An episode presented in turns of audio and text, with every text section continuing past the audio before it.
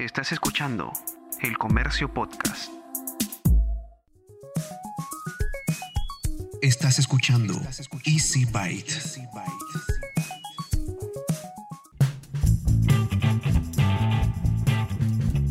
Bienvenidos a un nuevo episodio de Easy Byte, el podcast de tecnología del diario El Comercio. Mi nombre es Bruno Ortiz.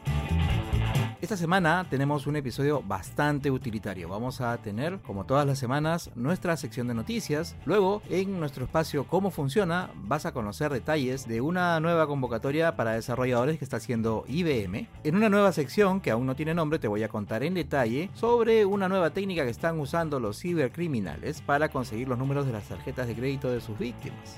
Así que, sin más, vamos a empezar con el episodio número 9 de Easy Byte. MailTrack es un software que te sirve para traquear correos desde Gmail. Te avisa cuando un correo que has enviado es, por ejemplo, abierto por el destinatario, entre bastante otra información. Pues bien, los desarrolladores acaban de anunciar el lanzamiento de un add-on para iOS que permitirá ampliar el alcance de MailTrack más allá de sus actuales 1,5 millones de usuarios activos. Ahora, recuerda que hay una versión de MailTrack para móviles que es bastante sencilla de instalar, que está disponible para iOS y para Android, y que es de uso gratuito e ilimitado con respecto a la cantidad de correos que se pueden traquear. Ahora, este nuevo add-on permite a los usuarios de iPhone, pero ojo, no a los de iPad ni a los de otros dispositivos de Apple, traquear el estado de sus correos desde cualquier lugar utilizando la app oficial de Gmail. Además, con MailTrack recuerda que también es posible saber si un correo ha sido abierto directamente desde un smartphone, aunque, ojo, la información adicional, es decir, cuándo y cuántas veces se ha abierto un correo, solamente está disponible para la versión de escritorio.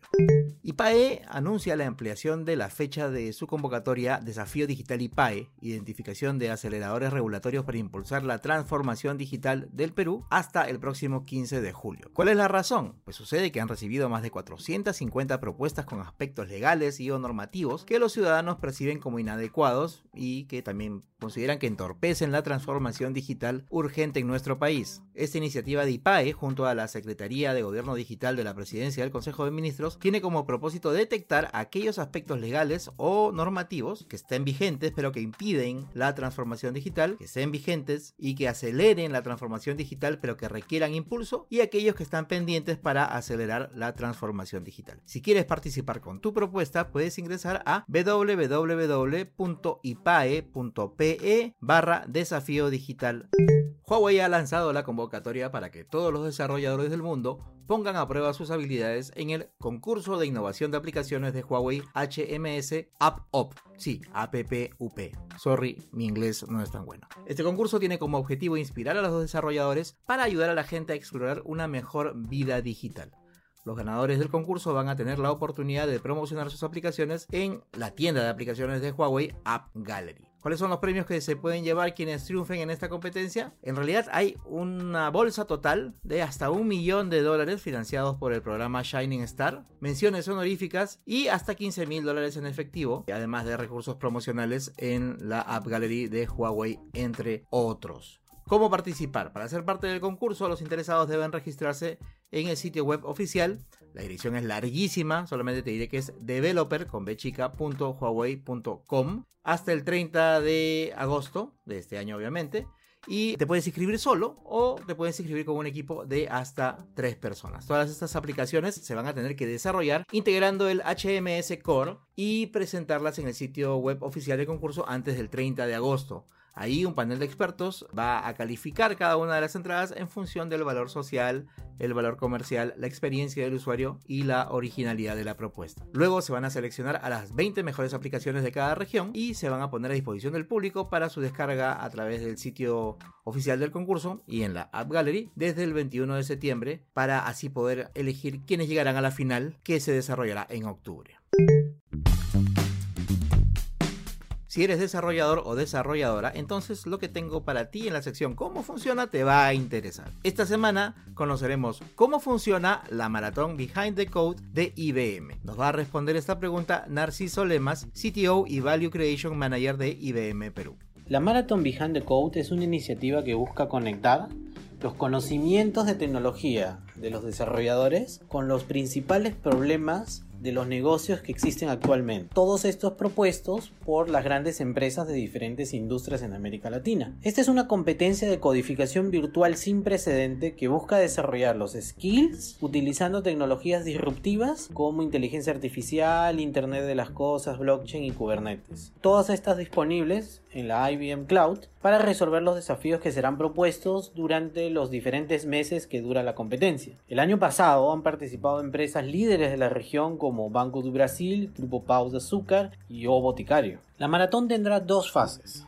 En una primera fase, que dura 30 días, las compañías líderes en la industria propondrán distintos desafíos comerciales, los 100 primeros desarrolladores con los mejores puntajes ganarán un viaje a un evento en una playa de México donde tendrán la oportunidad de reunirse y conversar con los patrocinadores sobre las soluciones. En la segunda fase, estos 100 desarrolladores competirán una vez más para convertirse en uno de los 5 mejores de la región. Los 5 campeones ganarán un viaje a un programa de inmersión en una aceleradora de startups, IBM AlphaZone, que queda en Israel. Esta aceleradora trabaja con grandes empresas a nivel mundial y está enfocada en ayudar a los emprendedores a desarrollar soluciones de vanguardia para los diferentes sectores empresariales.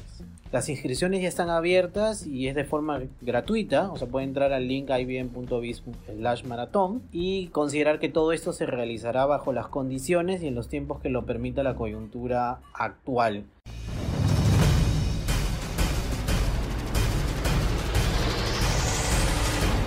Da la coloración azul turquesa, alcaloide. Chicos, bájalo, este no era el tape, era otro.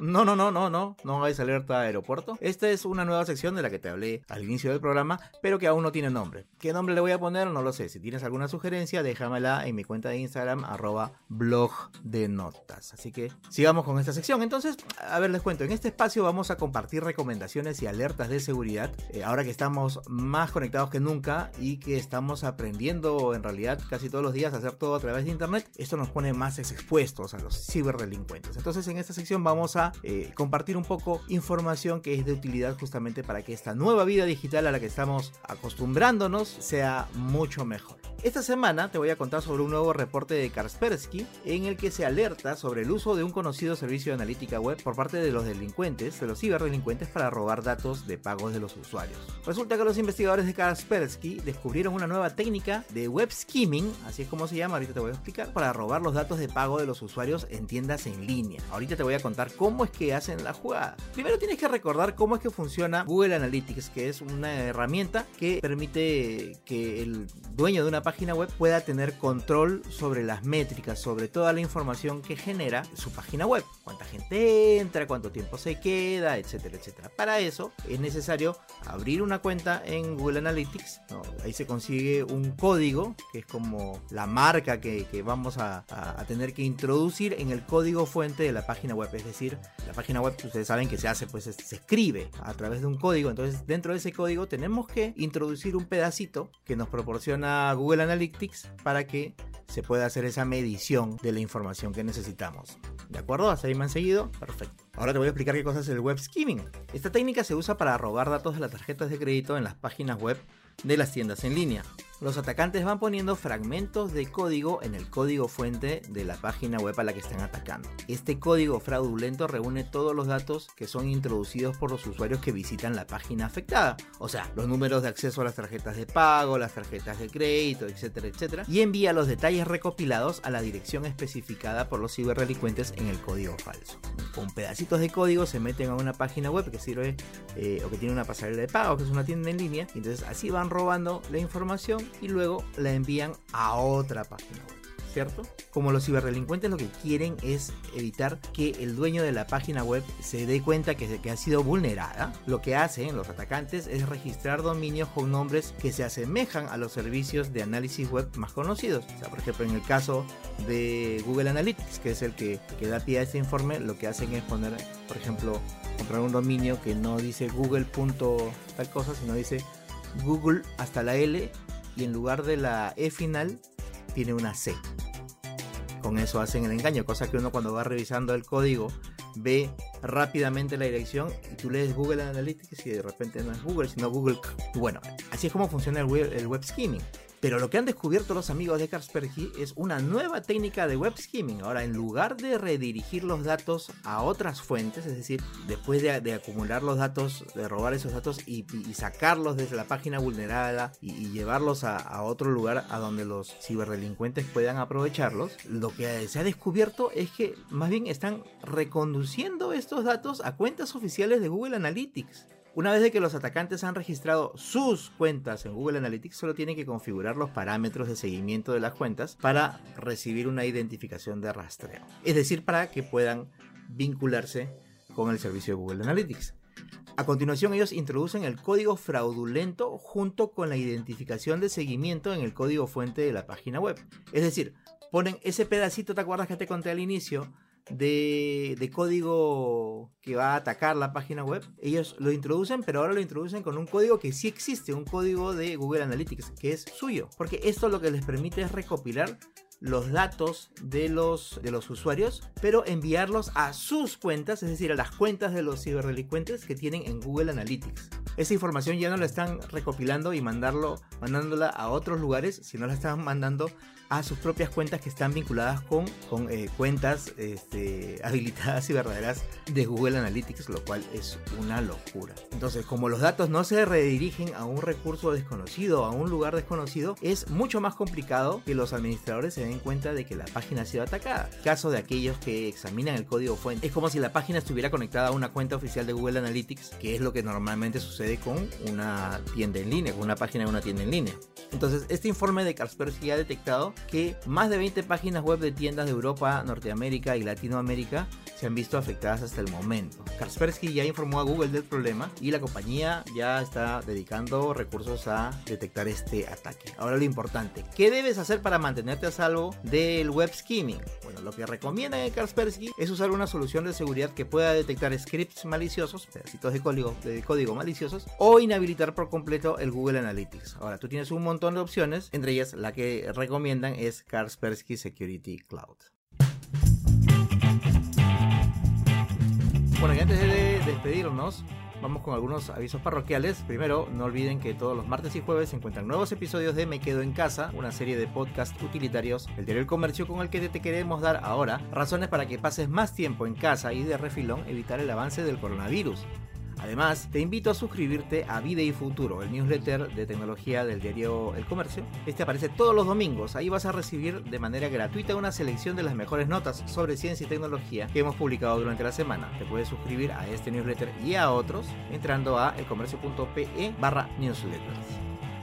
Y bueno, hasta aquí hemos llegado con el episodio número 9 de Easy Byte, el podcast de tecnología del diario del comercio. Gracias una vez más por haber llegado hasta acá. Mi nombre es Bruno Ortiz y recuerda que tenemos una cita la próxima semana. Pasa la voz.